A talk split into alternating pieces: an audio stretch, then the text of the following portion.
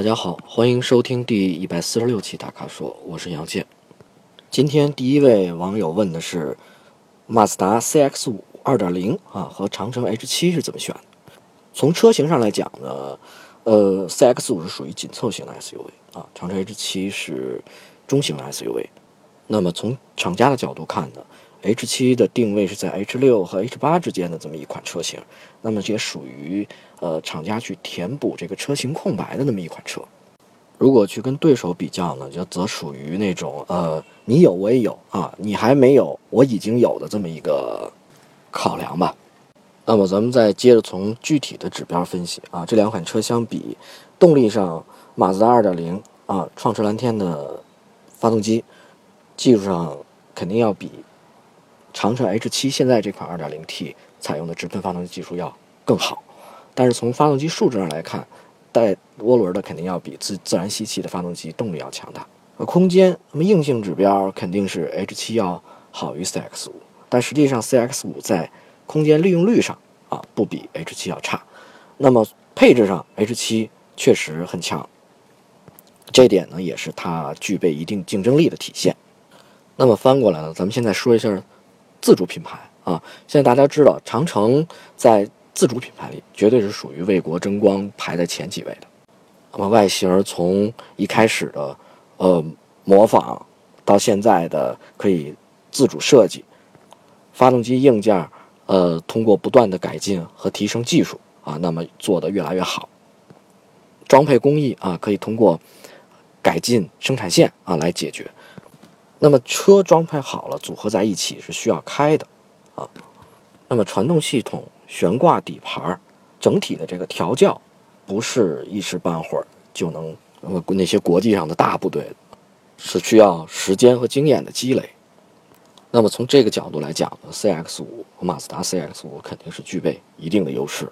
就拿动力来举例吧，啊，那么现在大家的误区有一个就是动力强。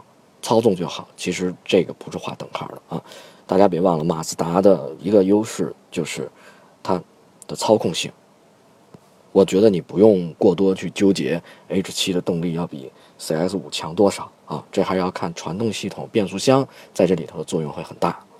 那么我参与的 H7 的试驾呢，H7 给我的这这这部分的感觉，我觉得没有把它的那个 2.0T 的动力变速箱能够把 2.0T 动力发挥出来。至于多出来那个配置，你看看吧。我根据你自身的需求，呃，有些配置要是一年也用不了一回的话，我觉得就没必要。这俩车相比，我建议的是马自达 CX 五。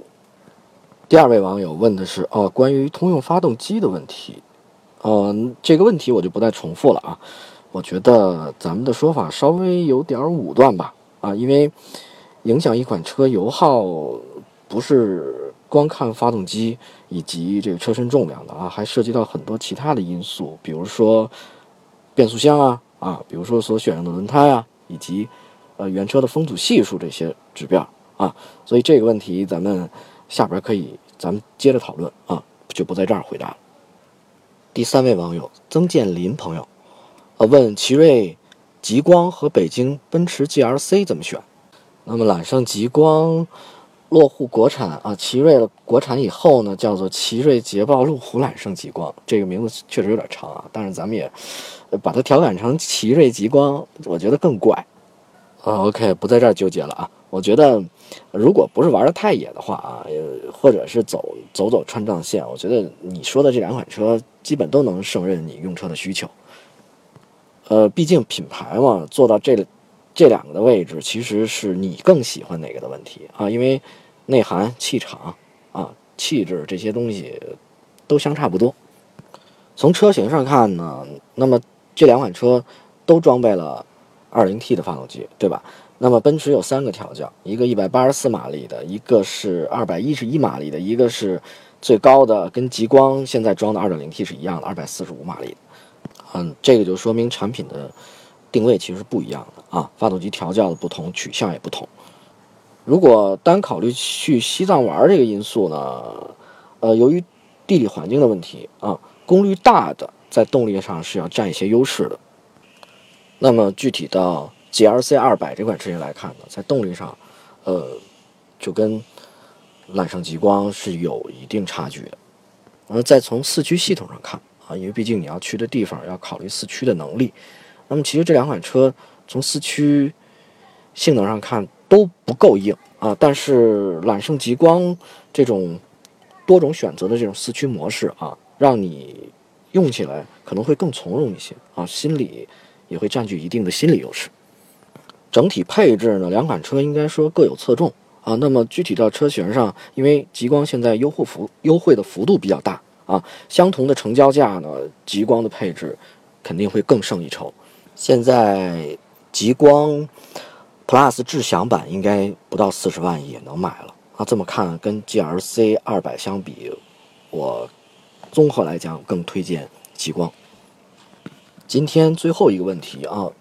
有网友问：斯铂瑞2.0值得买吗？啊，是跟新思域之间有点纠结。哦，我觉得这样啊，这俩市场价格确实是因为斯铂瑞优惠的幅度比较大嘛。啊，现在价格区间是处在同一水平线上。那么从级别上看，斯铂瑞肯定要高于新思域啊。所以空间和舒适性上，呃，新思域肯定是没法和高一级别的老大老大哥来比了。啊，那么配置上因为各有侧重，斯铂瑞呢基本是体现在舒适性配置上啊。呃，如果拿一些时尚的装备，包括更新的这种安全装备来比呢，顶配的思域要比斯铂瑞2.0的底配要好。动力我觉得看跟谁比吧，你非要拿斯铂瑞2.0要跟新思域的 1.5T 177马力的去比呢，呃，动力指标和车重肯定不占优势啊。我觉得差出的这两秒一点都不奇怪。那么从中级车的角度来讲，跟中级车对手比较呢，呃，斯铂瑞2.0属于中规中矩啊。那么其实斯铂瑞本身也体现的更多就是运动时尚的范儿啊。那么我看出来了啊，你还是最多担心是动力，我觉得还是得去试驾一下，感觉一下那斯铂瑞那2.0动力是不是你就觉得哎这就可以了。最后感谢大家的收听啊，以上就是本期大咖说的全部内容。欢迎大家继续在微社区中提问。如果您想了解更多的汽车资讯和导购信息，请持续关注我们的微信公众号和车评网。啊，下期节目再见。